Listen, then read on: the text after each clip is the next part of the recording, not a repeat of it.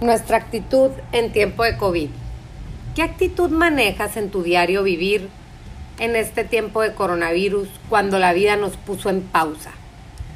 Cuando la vida de un día para otro nos dijo te quedas en tu casa para que estés segura, no le puedes abrir la puerta a nadie, no puedes ver a tus papás, no puedes tocar a nadie.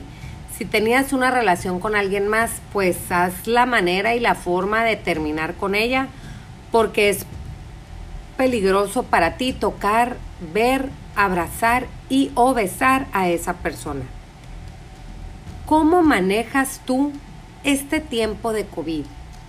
¿Eres una persona neurótica? ¿Eres una persona amable? ¿Eres afable? ¿Eres buena? ¿Eres linda?